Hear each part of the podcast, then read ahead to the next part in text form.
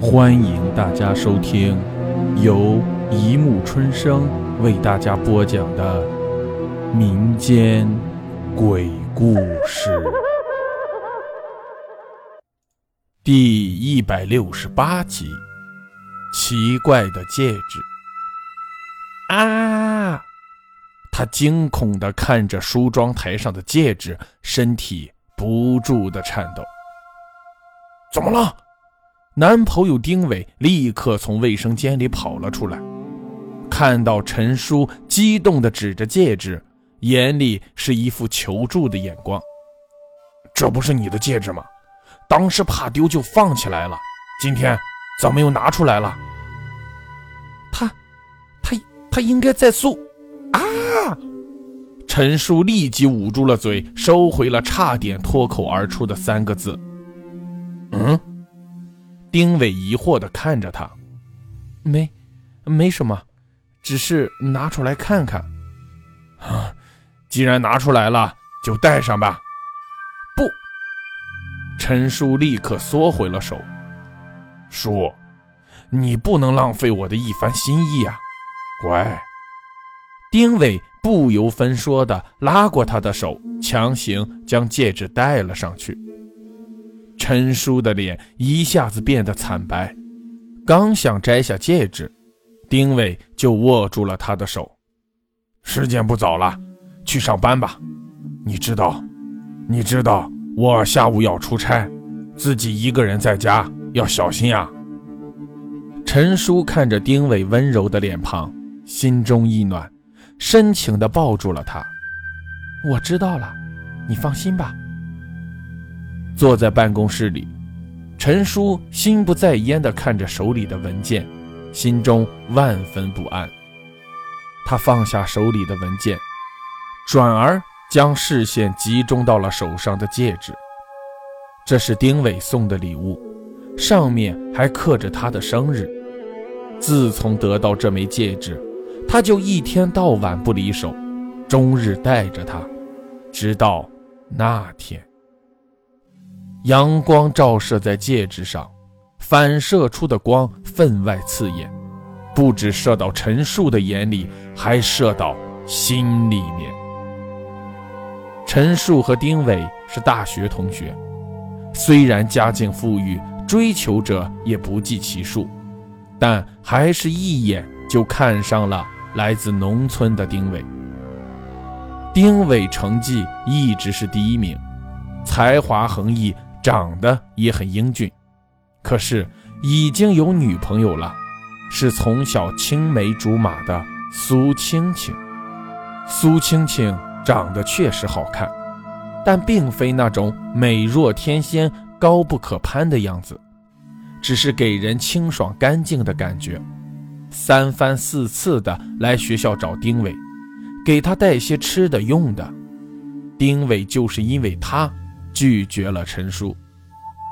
那天，陈叔本以为将话挑开，情敌就会知难而退，谁知苏青青却笃定地说：“丁伟不会跟他分手。”气不过的陈叔抓起背包就向苏青青劈头砸下去，后扭头就走，戒指就在当时不见了。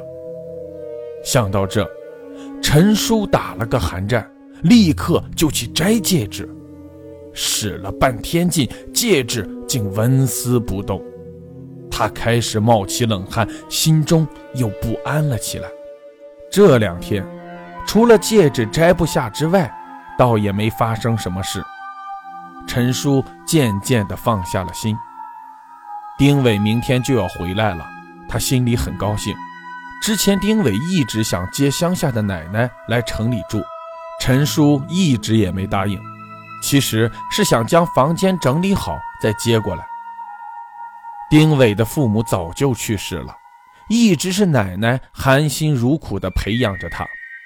为了给丁伟一个惊喜，陈叔就打发他去外地出差，悄悄地收拾着房间。哎呦，什么东西？陈叔一开门就撞到了一个硬物。他摸索着开了灯，看清那个挂在门后的东西后，惊叫着跑进了卧室。陈叔死了，因为失足从楼梯上摔了下去，颈椎断裂，当场死亡。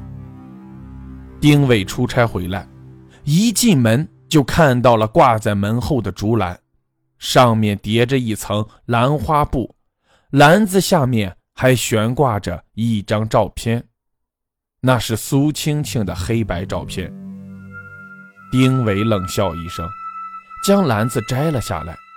没想到陈叔那么容易对付，一枚涂有强力胶的戒指，一个竹篮，就让他死了。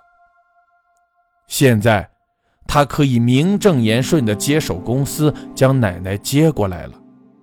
当年，陈叔与苏青青争吵回去后，就发现戒指丢了，于是他又回到河边。发现那里围了一堆的人，当挤进人群后，看到的却是苏青青那哀怨的眼睛。她死了，失足落水。陈叔这才想起当时出手离开后的落水声，但他并没有这样就放弃丁伟，甚至有点庆幸苏青青死了。其实，当初他们两人争吵时。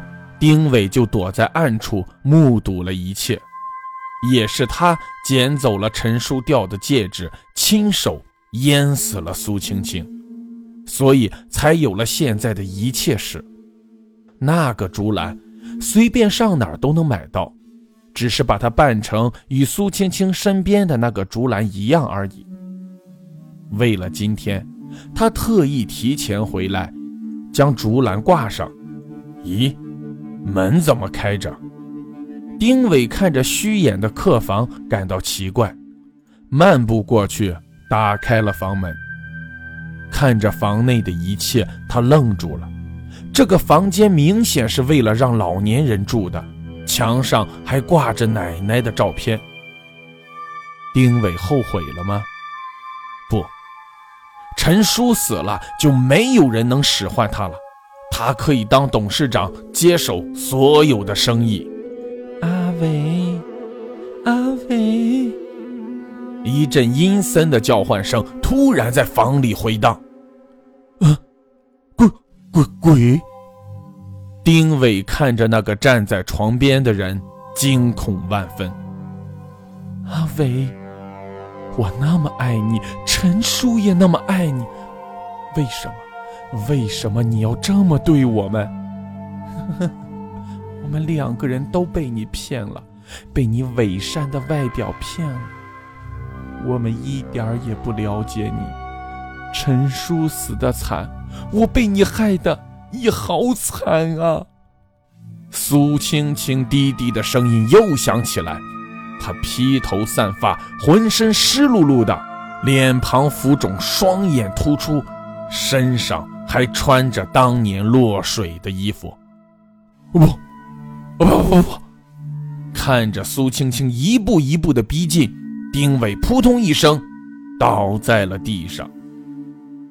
丁伟死了，死于心肌梗塞。从乡下赶来的奶奶哭的是昏天黑地，他实在想不明白。为什么熟知水性的苏青青会被淹死，而身体向来健康的孙子会因心肌梗塞而离去？